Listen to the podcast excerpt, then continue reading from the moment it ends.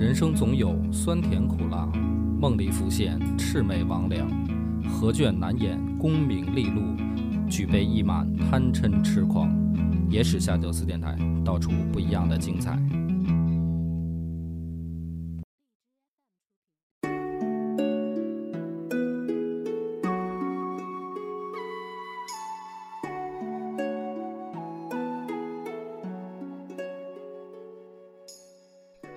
欢迎收听《野史下酒》，我是主播恶霸波。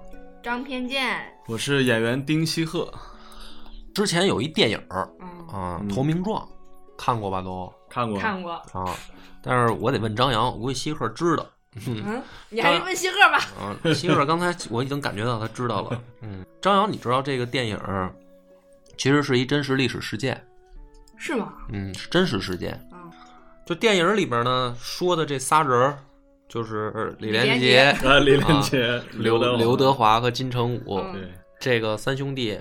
原来有一个老电影，那个叫《刺马》，刺马对对，对，刺马，这个不但是真实历史事件，而且是满清四四大奇案之首。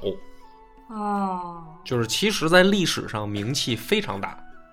不知道，不知道，你看，但是电影你看了吗？看了，但是我也没看明白怎么回事儿。你没看明白？对，不会吧？那剧情还是挺简单的，就是一个强奸二嫂的，就是一个勾引二嫂的戏就是就是你莫名其妙的就他俩就搞一块儿了，对吧？莫名其妙他老是先是老三杀的老大还是？老三杀了老大，然后因为老大睡了老二媳妇儿。然后那个老二又把老三杀了，是吧？是是这么回事吧？没有，就是老三杀了了老大就完事儿了。对对对对。，哦，好吧。金城武杀了李连杰我还记错了，那就是对。嗯，你觉得电影好看吗？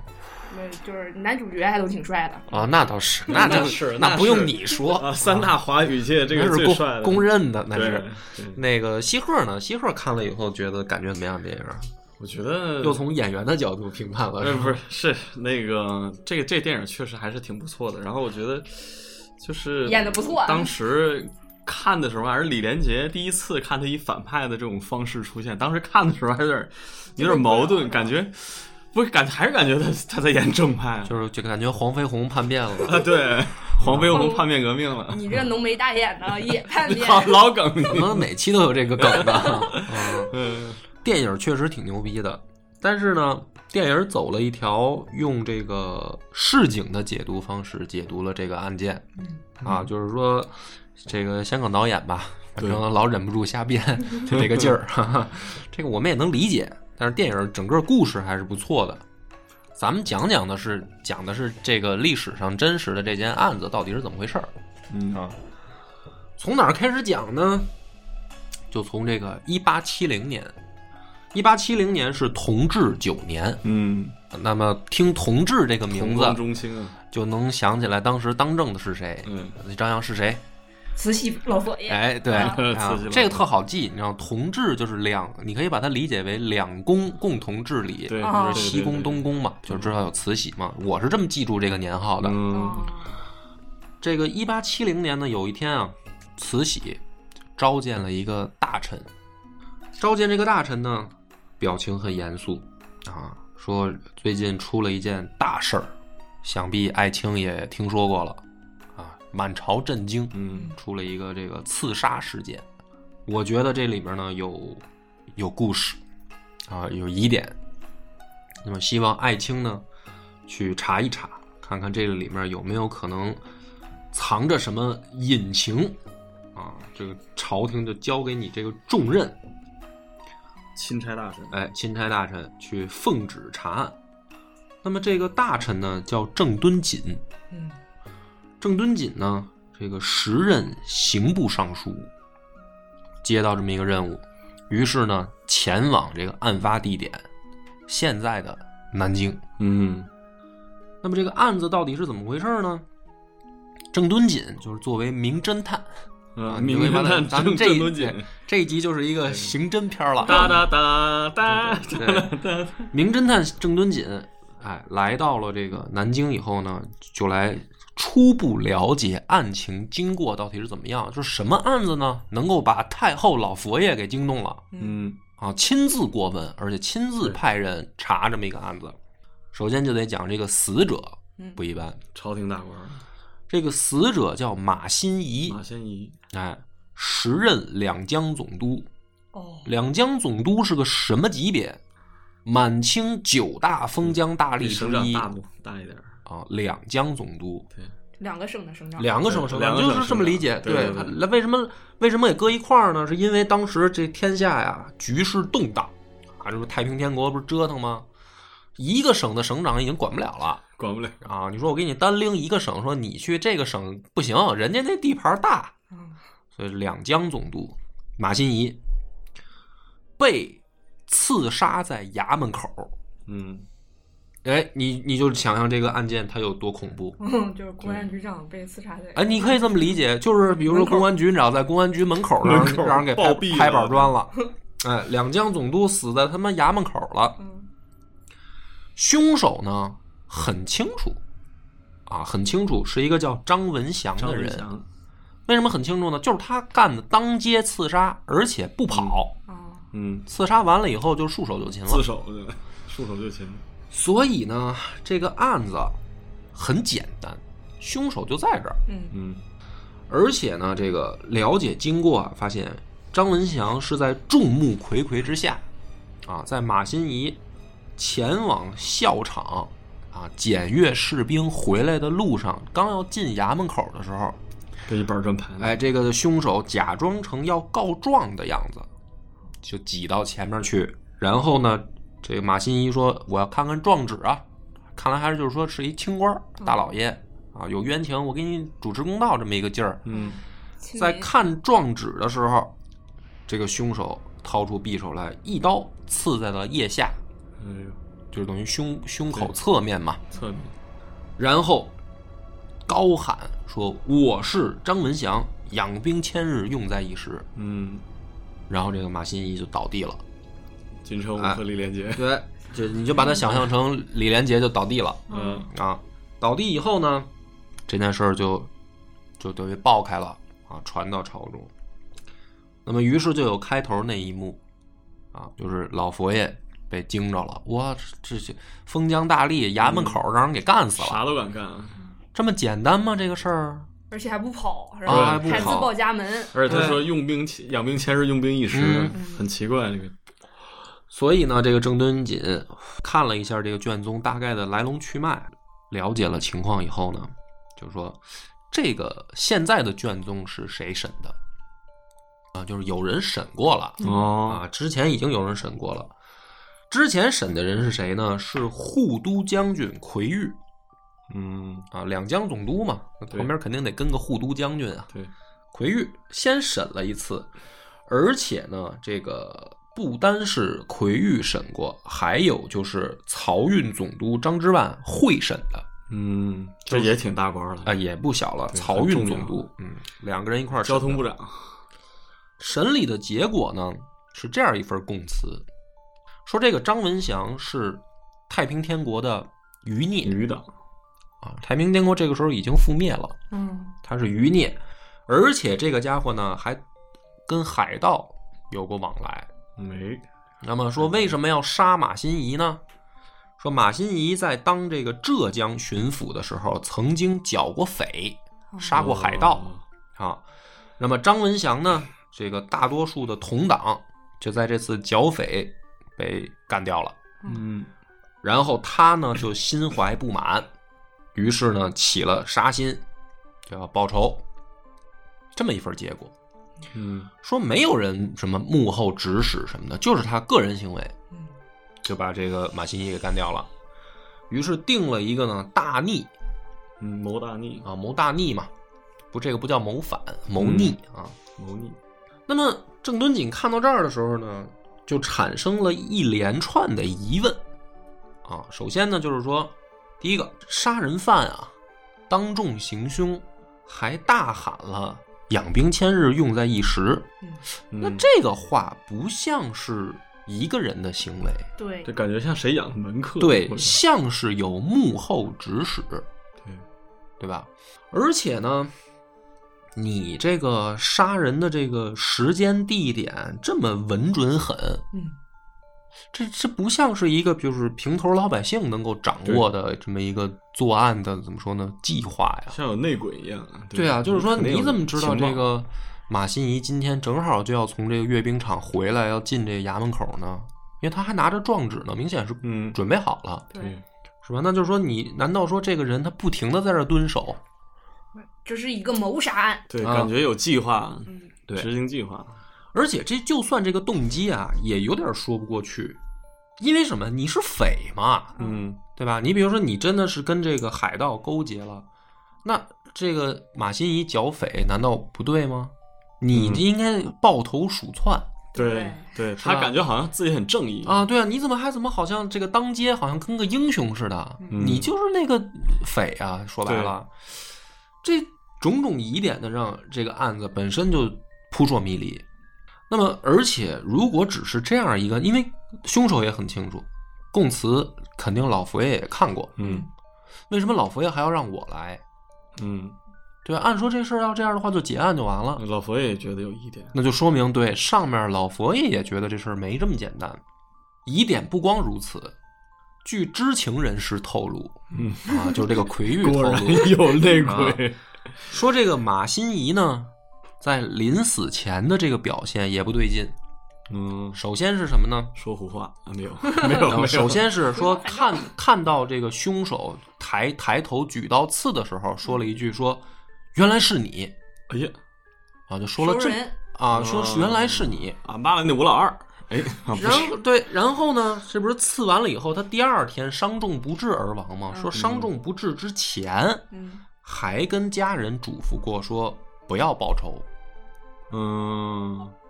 啊，就是你被人当街刺杀了，结果这个马新贻死者临死前还说不要报仇，不要报仇，那么这下呢，这个郑敦锦就又陷入了一个深深的疑惑啊，嗯。就是说这个不简单，是不是他小老弟儿啊？嗯，这个难道说是熟人。熟人，说认识这个离个两江总督认识这么一个海海盗，对这么一个什么啥？是这个海盗的这么一个小小贼小小贼贼毛贼。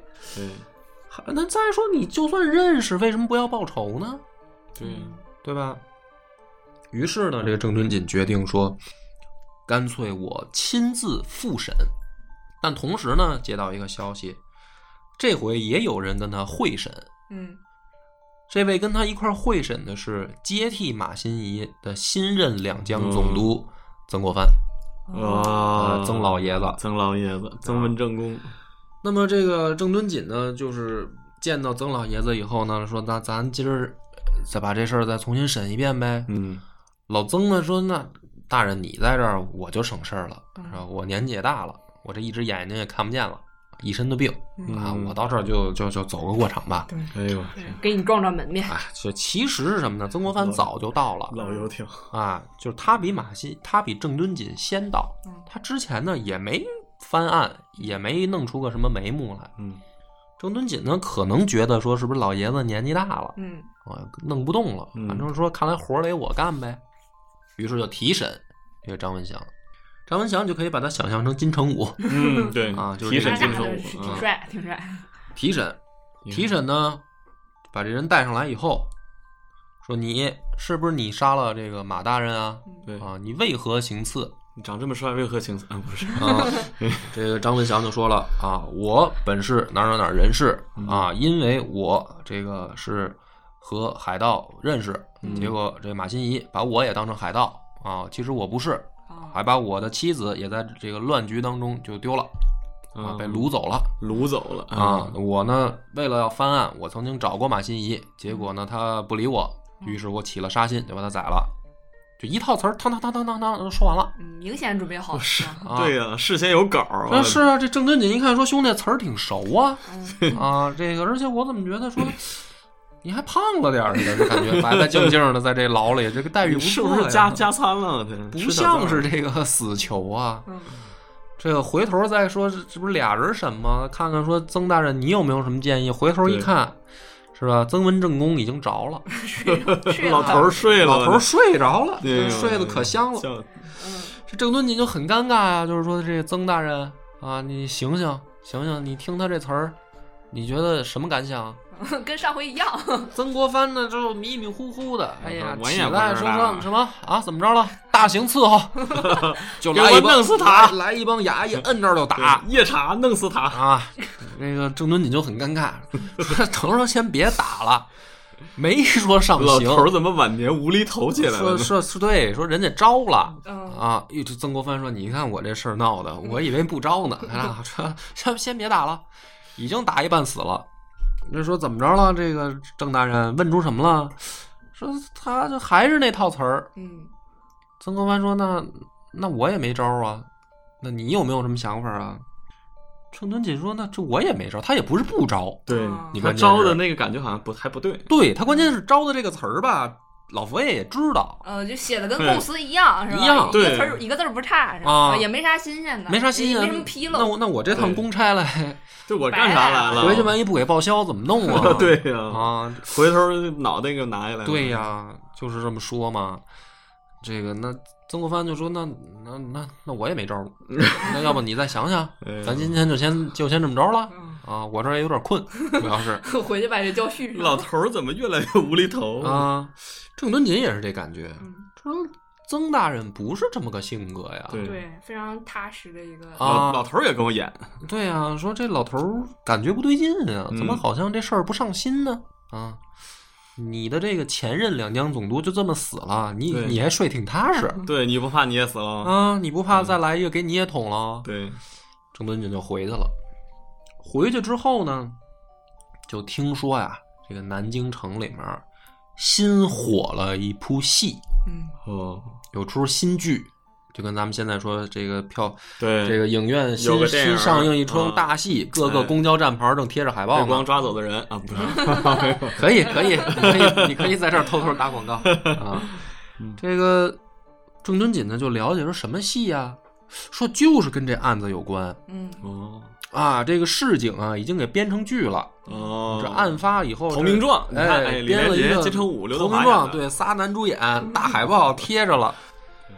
那么这个戏啊，或者说这个剧的这个版本啊，依然流传到现在。嗯也被作为这个刺马案的一种解释，嗯，就是不是说后来说这个事儿发之前邵氏那个对发生了说很多年，对吧？然后后来的这些什么这个编剧根据这么一个故事，然后呃弄了这么一个戏，不是。当年当时就这个有案子还没结案的时候，这戏就出来了，就刚是热点的时候，编剧手很快呀然后对手很快手很快啊。那么这个呢，就是民间野史版的解释嗯啊。我们来讲讲这个版本啊。这个版本其实跟投名状的那个情节呢，就非常接近了。嗯啊，先说这个从哪儿来的啊？这个版本叫《四朝野记》，嗯，里面记了这个事儿。后来这个改名叫《清代野记》，有这么一个故事，就说这个马新贻呢，原本是建平县的知县嗯啊，那么他待着这个县呢，当时就被捻军所啊占领捻匪，啊。捻军我也讲过啊，大家可以去听那一集。和森格林沁的，对，打森格林沁嘛，就给给铁帽子王宰了嘛。当时被捻军占领。那么这个马新贻呢，就奉命剿捻，嗯就是当地的这个土匪啊，我得剿灭土匪。哎，工作非常努力，也非常出色，连夜就被人家给抓了。那 好啊，太出色了，我哎，说抓他的这个人就是张文祥，张文祥，啊，就是金城武嗯啊，就是这个 李连杰就被金城武给抓了啊。抓了以后呢，这事儿没完啊。这张文祥呢，就表表达了一个比较进步的思想，说我想投降。啊，其实我也不想当土匪、嗯，啊，我嗯但是我们之前呢，不是没办法没人儿啊，对朝中无人，对，咱们一帮这个地方土匪。说大人，你能不能作为我们的这个领路人嗯啊？我其实这边呢还有两个好兄弟，对，一个叫曹二虎啊，就是刘德华先生，另一个叫石锦标。但是石锦标呢，在这个投名状里面就没有他的戏了。对，但是历史里面呢，实际上是原本人家就是三兄弟，嗯，我发现这个古代结义啊，差不多都是三个四个这样的一个凑模合式是吧？凑凑数。嗯，摆起来好看嘛，中间一个大哥，旁边一个哦，二弟、三弟，于是呢，这马新贻呢，就跟这三兄弟结成了这个怎么说呢，叫异姓兄弟，嗯就变成四兄弟了。四兄弟都，是都是三个四个的这种组合。哎，然后呢，把这个他们这这一股捻军就收编了。然后立成了山字营啊。嗯为什么立成山字营呢？是因为马新贻字古山，嗯，所以呢，把这伙年匪哎对整吧整吧一收编，以他的名儿成。立了一个山字营。他们哥四个呢，就号称山字营结义四兄弟哎呀，F 四 啊，F 四 对 F 四山炮四山炮四对呃隆重登场，对，就跟着这伙这个等于土匪啊，跟着马新贻呢，这一路的也是屡立战功嗯啊。马新贻呢也一路高升，这哥仨也跟着沾光，一直马新贻就干到了安徽布政使哎呀，啊，就是藩台大人了藩台大人啊。这个时候呢，藩台大人嗯，就传出了一个丑闻，嗯说看上了曹二虎的媳妇儿，哦啊，就是徐静蕾女士。啊，徐静蕾女士，说俩人呢就有事儿，但是跟投名状不一样的是什么呢？张文祥啊就出来就跟二虎说，说大哥可能看上嫂子了，不如把嫂子呢就给大哥，也别坏了咱们兄弟的情谊。嚯，他也做狗头军师啊，，就是说，其实咱们仨也是因为大哥对，这沾光嘛，啊，那你眼下咱们也都荣华富贵了啊，不要因为一个女人，咱们再弄出点事儿来，就劝二虎。曹二虎呢，一听说也行，是吧？这个刘备都说过，兄弟如手足，老婆如衣服啊，咱们这个也是结义兄弟，是吧？都是敞亮啊，这我也我也大气一下，嗯于是呢，这个张文祥就把这话就跟马新贻就说了，说二哥想通了，嗯嫂子明儿就搬你这屋来了。嗯，舍得一身绿，哎，结果马新贻勃然大怒，嗯说你们这就是污蔑朝廷命官啊！啊，你干什么就把媳妇儿送我这儿来，算怎么回事儿？对，还是说就喜欢别人家明媒正娶不如偷啊，就是我这个怎么就是怎么就啊 对什什么跟什么呀，对对是，吧？外面那些风言风语不要信。嗯你还信对不对？结果呢，这个搞得曹二虎就很窝囊，说我这王八想想转正还不让转 啊，这个媳妇儿送过去还不要，这怎么弄呢？于是兄弟之间就产生了嫌隙。嗯，啊，有点自作多情那个脸二皮脸有点，对，而且呢，感觉这个丑闻还败露了。对，啊，就是说这个把把大哥的这丑事儿给掀出来了，好像。嗯。最后呢，说这个马新贻不地道嗯，啊，就让这个寿春镇总兵叫徐尊，以通撵的罪名把二虎就给宰了。那本来他们就是年匪嘛，嗯啊，就是说你这个现在还跟年匪有瓜葛，是吧？微信还没拉黑给，宰了啊！和他说你老跟年匪点赞，对，这个张文祥呢就真受不了了，就是说兄弟情谊到这儿就完了，啊，发誓要报仇。然后另一个兄弟呢，就是石锦彪呢，听说这事儿就跑了，就是别刮到我我也对我也不掺和，你要报仇嗯你报啊，我也不参与。要不怎么没你戏呢？啊？所以后来投名状就没这个人了嘛，没这人了确实也不太重要。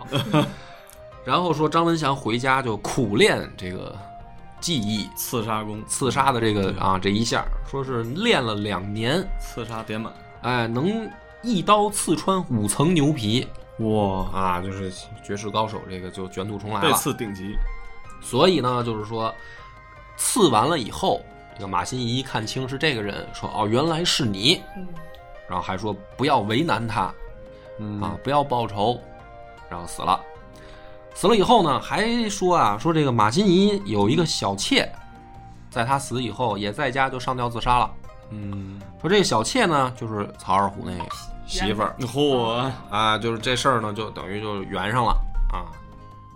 但是呢，这个郑敦锦呢就觉得不对劲，怎么不对劲呢？第一，这戏出来的怎么这么快？对，感觉谁写的？感觉像我还没查明白呢你就写出来了你就写就是啊，就我们这个一线人员都没了解情况呢，本地狗仔业务太好，啊，结果这个等于老百姓都知道怎么回事了，来龙去脉，说的还有鼻子有眼儿的，而且呢，这个感觉说不是这么个事儿啊，那怎么跟这个这个张文祥本人的供述不一样啊？张文祥供本人的供述是我不认识马新贻啊，嗯是吧？我就是因为要告状，就他不理我、啊，这个我就把原因我就把他宰了。所以说这个事儿不对，而且养兵千日，用在一时，这个话到底什么意思？这这戏文也没解释清楚。对，谁养的你？哎，所以野史版本呢，到目前为止还是不被采用的。嗯 但是这个不影响拍电影嘛。嗯，对，有故事就行。对，而且我觉得老百姓就喜欢看这种睡二嫂的 这种奇情案件啊。嗯那么郑敦锦就想说，这个明显是一个精心策划的谋杀案，对，一定有背后主使。而且呢，根据进一步的了解啊，就是他去找马新怡的儿子问情况，就透露出来一个消息，说其实呢，我爹打从京城接到两江总督这个任命的时候，见过一次老佛爷。那次回家以后，他就说：“说我可能要死在任上了哎呦，啊！而且说，从这个京城接到这个任命以后啊，我们还回了一趟山东老家，我们还进行了一次祭祖、扫墓，这是这种嗯家家务活动。当时说我爹还立了遗嘱了，嗯，嗯，就很反常这个举动。他知道自己呃时日不多。哎，就因为什么呢？马新贻当时没到五十岁，四十来岁。嗯。啊，有说四十六的，啊反正有说是四十多岁，嗯。这个年纪并不大，嗯而且在这么短的时间内能当到两江总督，那真的是前途无量。也就是说，如果他他活下去的话，弄不好就是在历史上就是跟什么曾国藩、差不多李鸿章他们齐名的这这种大人物了。对啊，那这个时候刚接了两江总督的这任命状，他还立了遗嘱，感觉他爹这个状态就不对。对，应该是意气风发那种啊啊，我可要成事儿了。所以呢，这个马新贻的儿子呢，就求郑敦锦说：“大人一定要帮我们家这个做主，嗯，查查到底是怎么回事儿。”郑敦锦呢，就更加确信了，说这事儿一定不简单嗯啊，我要好好的查一查。但是呢，案情到这儿呢，还是没有进展，而且这个种种的这个迷雾，都让郑敦锦觉得说这个案子是不是一旦牵出来会影响到谁的利益？嗯隐隐有这种在官场上养，也有点害。怕，因为他不是见了老佛爷之后，感觉说的对在任上了。嗯、但是呢，这个到目前为止呢，还没有头绪。突然有一天呢，传来一个消息，说啊，朝中有大臣公然上奏，指出刺马案这个事儿和江苏巡抚丁日昌有关。嗯哎，就又有一个等于消息传回来。丁日昌，我说为什么跟丁日昌有关呢？有这样几个疑点啊。第一个，说在马新贻被刺杀的前一晚上，丁汝昌突然离开苏州，赶赴天津。说如果他不离开苏州的话，应该是和马新贻一块儿去阅兵。嗯，那也有可能他也有可能说他们两个一块儿从那个阅兵场回这个衙衙门，嗯，结果他呢突然就离开了，就跑到天津去了。然后第二天马新贻就被人杀了，为什么如此巧合？这是第一个疑点。第二个疑点呢是，丁日昌曾经和曾国藩有过密谈，嗯俩人嘀咕过哇，深呐，这个哇，这个这个案情一下就峰回路转太啊深了？啊，牵扯出来另外两位朝中大员。他俩密谋什么呢？会不会是曾国藩策划了这样一场谋杀，哦，嗯对吧？然后呢，告诉丁日昌那天你不要在场，你躲一躲，你躲一躲，你找个找个别地儿待一待。所以这么巧啊，正好那天丁日昌就走了，然后马新贻，然后马新贻就死了。马新贻有可能知道，也啊他也，对啊，就是说会不会他俩就密谋的就是这件事儿呢？郑敦锦刚要往下查，突然就接到密报，又是京中来消息说这条线索不要动，不用动了，不用查了。呃，就是哦啊，对，好就是你怀疑他们俩是狼狼人，但是水包不能扔，然后对，为什么不能查呢？说丁日昌赶赴天津不是什么别的消息，是朝廷给的密旨。啊去天津干嘛呢？当时天津有一个大案，就是天津教案。嗯这到时候我在讲曾国藩的时候我会细讲。也是举那个就不是震惊朝野了，就是震惊世国际了震惊国际的一场大案。大概是什么事儿呢？就是说，呃，天津的一帮老百姓跑闯进这个法国的教会，杀了几十个洋人对，啊，这个震惊国际的大案。当时呢，这个整个这个法英美俄啊，这这帮这个这帮帝国主义的这个杀教士这个事儿，对，就是就很敏感。联合起来了，就是说清政府必须得给个说法对啊！你怎么能乱杀我们的这个无辜的神职人员呢？对啊，你要不给说法呢，咱们就干脆就再再打对，再来一遍。啊！嗯、之前咱也不是没打过，对，你们自己掂量着办。朝廷就很紧张，说这个事儿必须得赶紧有人调查，赶紧有人处理。那么，于是呢，调丁日昌其实是去处理天津教案。嗯而在这个情况下，丁日昌和曾国藩两个人谈的内容也是天津教案，因为后来天津教案是曾国藩处理的，嗯，所以呢，朝廷就来了这么一个消息，说不用顺着这条线索查，不对，不是这么回事儿，朝中这些人也是瞎猜。嗯，郑敦锦呢，这一下就又把这线索就掐断了，说那哟，那这不就等于又回到原点了吗？对，还是他那套哎说辞。对啊，还是这个眼前的这些供词。于是呢，这个时候又有一个人求见，这个人呢就是这个奎玉。嗯奎玉呢说啊，说我给你透露一个消息，什么消息呢？说京中啊，在马新贻赐遇刺以后，连发四道谕旨，就是紧急发了三个命令，其中三封是公开发布的，有一封是密报，密报。密令发出去。那么这个密令呢，说的是什么呢？说的一个军事调动，调动的是什么呢？安徽巡抚英汉。嗯密令的内容大概是这样。那么这个情况呢，又让郑敦锦心里面一动，怎么回事？朝廷的这个动作到底是什么意思？于是呢，他就顺着啊往下一想，突然心里一惊，他好像被什么东西点中了开关一样，就觉得哎，这个案情在迷雾当中好像有了一点线索。什么线索呢？正好又有一个人来求见，这个人叫袁宝庆。袁宝庆呢是马新贻原来的部将。嗯好了，这个家伙到这儿还不太出名儿，他有一个侄子叫袁世凯。哎呦，啊，你看都是大人物啊，这个就很知名了。这个袁宝庆呢来找郑敦锦呢，就又说了一件事儿。他说：“我怀疑啊，只是我的怀疑啊，这个刺客可能和长江提督黄义生有关。”又点出来一个人，又点出来一个隐藏人物越哎，这个线索越来越多了。那么跟他又有什么关系呢？这个袁宝庆就提醒郑敦锦说：“你知不知道天津天津教案这件事儿出了以后，朝廷的结果是什么？就是他打算怎么办呢？”郑敦锦说：“我知道啊，我现在也知道了。丁日昌和曾国藩两个人密谈了，怎么处理天津教案。后来丁日昌去天津了嘛，嗯啊，这有什么问题吗？袁宝庆说：“你再想想，这个是其中一个结果。嗯天津教案还有一个结果，说大人，我话到到这儿就完了。我怀疑这个跟长江提督黄义生有关系，我就我就到这儿，我就先撤了啊。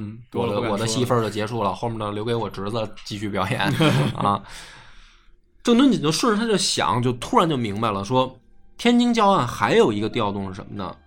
怕跟洋人那儿处理不好，于是急令水军增防京畿沿海一带布防。嗯嗯，怕那大沽口那块再来一个。对，就是怕万一洋人说不行你们这个这个我调查结果我不接受炮轰你。啊，咱们再打一仗吧。对，所以说要赶紧保卫经济这个布防。那是调动的是哪儿的水师呢？长长江水长江师水师。那这个事儿又有什么关系呢？长江水师和长江提督就是黄义生，对，黄义生是湘军嫡系，那不就是如果一旦调动，慈禧给马新贻的命令是把长江水师的指挥权给我接过来，接到你手里，然后调到北京来布防。那么实际上，从天津教案引出来一件事儿，就是朝廷借着这个案子，正好就把湘军的水师的指挥权就转移了。嗯马新贻就是那个接管的人。嗯，那么，元宝庆要提醒郑敦锦的就是，有没有可能是长江提督黄义生不愿意交权，呃不愿意交出水师的兵权，所以搞了一个刺杀，就马新贻现在就死了，这个靠谱。对吧？权力斗争，哎，嗯那么同时呢，郑敦锦又结合了这个奎玉说的那个连发四道谕旨，那四道谕旨其中秘密的最后一道是给安徽巡抚英汉的。英汉接到的命令是什么呢？加强长江防务。什么意思？为什么要加强长江防务？说明什么呢？湘军恐怕不交权。哦，就有可能要造反。湘军如果要是造反了的话，就肯定在长江沿线开打，所以安徽巡抚要紧急布防，对这是第四道密令。那么想到这儿的时候，郑敦锦一下就融会贯通了，打开了小宇宙，打开了自己的脑洞。脑洞。会不会是这样一条情，这样一条线？马新贻接任两江总督，离开京城的时候是有任务在身的，嗯要彻底压制住湘湘军的在两江的势力。而马新贻知道湘军盘根错节，对，势力很大，我一个外人到那儿以后会有危险定撂那儿了。啊。而这件事儿的导火索就是天津教案的爆发，导致湘军唯一的水师要交权。那么长江提督不愿意，于是搞了这么一起刺杀事件，政治刺杀。以保留湘军最后的有生力量。嗯，那么到这儿为止，郑敦锦就明白说，曾国藩这个老狐狸为什么这次这么不上心？那湘军跟曾国藩有关系。曾国藩就是湘军的对瓢把子，就瓢把子呀，老大。就算曾国藩没策划这场案件，曾国藩能不知道吗？对呀，就算曾国藩不知道，曾国藩能没意识到吗？对对，这个是湘军在背后有人搞鬼，对，所以老爷子不上心呗，大刑伺候，打死完事儿最好对对对，最好是就打死跟这就定案了，谁也死无对证是最好。啊。而且呢，在想说这么快这个案件就捅到社会上去了，还有戏文就上演了，这明显就是在往马新贻身上抹黑啊！故意的对啊，故意的，就是有人在背后整个好像影响舆论。我告诉你一个，就是比较那啥的，大家还会觉得他死得其所，对对对老百姓睡二嫂来着，对老百姓还拍手叫好，让让你睡二嫂，该江湖规矩都不守，是不是？对头目状都不守，对啊，乱我兄弟者必杀之必，杀之。是吧？老百姓还支持杀了他，没准儿。所以真的后来每一次提审这个凶手张文祥的时候，就老百姓就围观，嗯嗯就，跟看英雄一样。杀人诛心的可谓。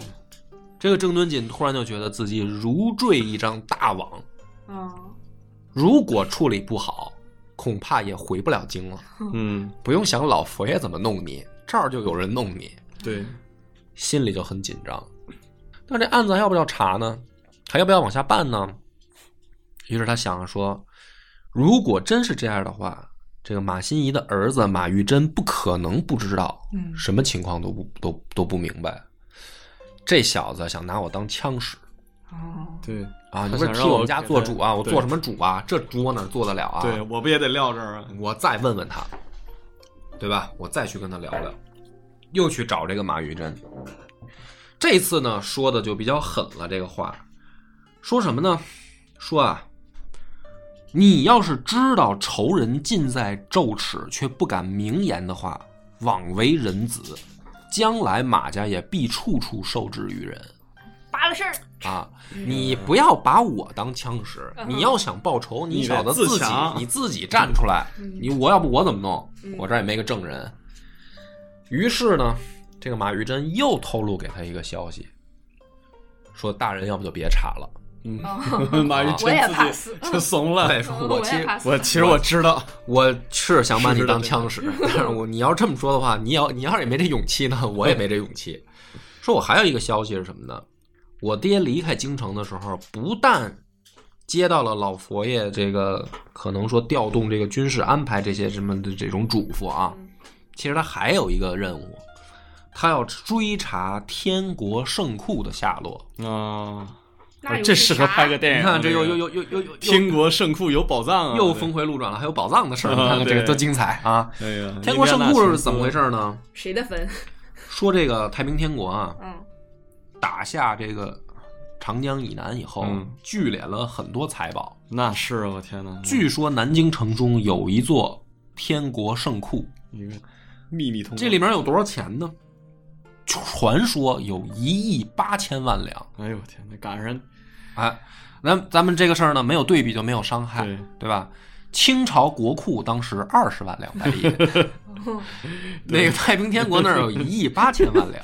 差不应该啊太多了我多少个零哎，那后来这不是这个南京，当时这个太平天国的天津，就是现在南京，不是就被攻陷了吗？嗯攻陷了以后，这个天国圣库去去哪儿了呢？据曾国藩老人家的这个报告写的是，天王府被大火焚毁，嗯只找到了两方伪玉玺和一方金印，剩下的就没了。嗯，这个家能怎么可能呢？对，老老佛爷想钱？呢？去哪儿了呢？对，不知道，没了，嗯，没了。而且当年湘军也都是你自己招的子弟兵，啊，对不对？你拿什么激励人？所以这个事儿呢，这个朝廷呢，就是不断的施压，朝中也有人就弹劾湘军，说你怎么可能不知道这个钱去哪儿了？他就算说没那么多吧，这太平天国难道没有自己的这个小宝库吗？小金库一分钱都没有吗？在不断施压的情况下，最后呢，曾国藩突然做出了说我们愿意裁撤湘军的决定，嗯所以裁来裁去，最后就剩下一个长江水师了嘛。嗯其他的湘军我给你解散了。那么这个举动呢，无无疑是给朝廷示弱的一个表现，嗯对就是说你不用担心我湘军坐断东南了啊，我我们打完仗了，我们散了，告老散了，回家了。回家了。要不然有兵有钱的确实很危险。所以这个天国圣库这件事儿呢，就变成了一个无头悬案，嗯这个事儿就不了了之了。那马玉珍呢就说：“说我爹来当这个两江总督的时候，老佛爷还嘱咐了一句，找找这个圣库的下落。啊，那这个圣库怎么找啊？这个郑敦锦就明白了，那那你是找不着，这个圣库也没丢，嗯就是在茫茫的湘军的人的手里，手里每个人手里都有。每个人的手里都有，很明显，这个钱就是分了。对啊，真的有过这么些钱啊？对有过，那看来就是有啊。啊对所以说你要去追查这个事儿，你可能是回不去了。累也累死你了。太平天国那帮人那么能造，还有钱？哎，那咱们讲到这儿，哎咱们就说说啊，嗯说说这个一八六四年，曾国荃打进了天津以后，据说是什么呢？纵兵劫掠到什么程度呢？就南京城里面所有女子无一幸免，被强奸、贩卖，所有女子，能明白这个概念吗？全城老百姓没有一个幸免。到了什么太平天国，他们也是被蹂躏。然后呢，说是从南京到湖南的这个船，连续几个月络绎不绝，就往回拉钱啊，拉金银珠宝，就等于把南京就给你搬空了，嗯搬回湖南了。然后在这样的情况下呢，曾国藩依然说没找着。啊，我们没有没有什么贪污这些事儿，没有什么私自抢抢钱这些事儿，没有。老头睁着眼睛说瞎话，那么这个事儿呢，其实也是历史上前辈们都分析过，明显是曾国藩睁着眼睛说瞎话。那湘军为什么要这么干呢？好了，我们再来解释一下啊。首先，朝廷曾明言剿灭太平天国者可封王，嗯嗯，但是真的打下天津以后，朝廷又说异姓封王不得好死。对，哎呦，于是封头支票呃，于是封了曾国藩一个侯爵。嗯。啊。打太平天国的时候，湘军一直是自筹军饷对，朝廷就没都是他自己发过钱回回老家啊，他们自己想办法弄钱。自筹军饷，对，那如今打下来了以后，封了个侯爵，曾国藩是两江总督调任直隶总督，嗯。明升暗降。对，那在这样的情况下，我们做一个大胆的推测，湘军这么多湖南子弟兵跟着你卖命嗯，啊，跟着曾大凭什帅卖命，凭什么？对啊，我凭什么为什么呀？我打完了仗，然后呢？对啊、结果呢？你表扬我一下，对，发个小红花，然后解散回家了。对啊，就回家了，凭什么呀？疯了。死这么多人，对啊、于是有没有这种可能？曾国藩其实是睁一只眼闭一只眼，让自己的弟弟曾国荃对。干的这件事儿。事实上，这种他他也都是一个有 有来自自下而上的倒逼，他也不一定说是就能控制得住。对，那如果说不这么干的话，曾国藩又能不能压得住场呢？他压不住。恐怕也压不住。对那么拿了钱，大家没白打，对然后湘军一裁撤，朝廷你也别担心，嗯我们都回湖南了，嗯留一水师，因为长江本来就。对长江本来也需要一支水师，留下一部分人，这对于大家来说也许是最好的结局。嗯那么，如果一个已经要过去的事儿，突然朝廷又弄了一个马新贻来，想搞事情，动了谁的利益呢？那肯定湘军集团。那整个湘军可能都会被牵扯出来。对呀、如果压不住阵脚，如果他要追这个钱的下落的话，湘军造反怎么办？嗯，那么最有可能的是，不是曾国藩策划的谋杀，是湘军系统内不知道谁干的。对也许是什么长江提督，也许是其他人，但是干了以后的结果是什么呢？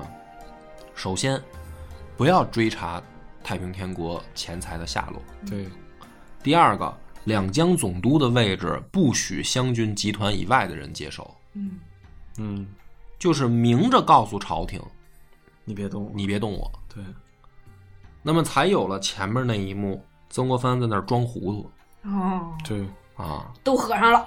事实上那个时候满清贵族其实也是有点失去了对于朝野的这种控制了。你在一定程度上，尤其南方啊什么的。那么我们就来说说结果吧。结果郑敦锦怎么办呢？嗯，就是这个案子如果到这儿没有什么真凭实据，也都是推测。嗯最后的结果是郑敦锦以张文祥之前的供词结案，并且自己在这个报告上附上说可信，哦，别查了。我还以为他得装个病呀什么的，就托死一下，就是这烫手的山芋甩给别人。啊嗯，那么这一封这个等于再次会审的报告发回北京以后，嗯朝廷也给了认可，哦，他但是朝廷同时追谥马新贻，而且是厚葬。嗯嗯那么就说明什么呢？到这儿为止，这些案子我们可以看得出来，呃，两江总督在整个清朝历史上不少，嗯很多。虽然是封疆大吏，但是也不是说什么凤毛麟角，很多人都当过。对但是有几个特点，第一个，呃，自马新贻死后的几任两江总督，全部都是从湘军体系里诞生的，嗯直到湘军的几个元老死的差不多了，才落回张之洞手里。嗯第二个是马新贻的厚葬，没有道理的厚葬，对呀、就是你没有不追谥也没有道理的追谥，因为你没有干出那么大的啥啥都功绩。啥活还没干呢，让人弄死了就。所以说呢，看来是慈禧吃了个哑巴亏。对嗯这个湘军用这种方式告诉朝廷，我们裁军了，已经是让步了，你也让着你你也不要再逼我们，再逼我们。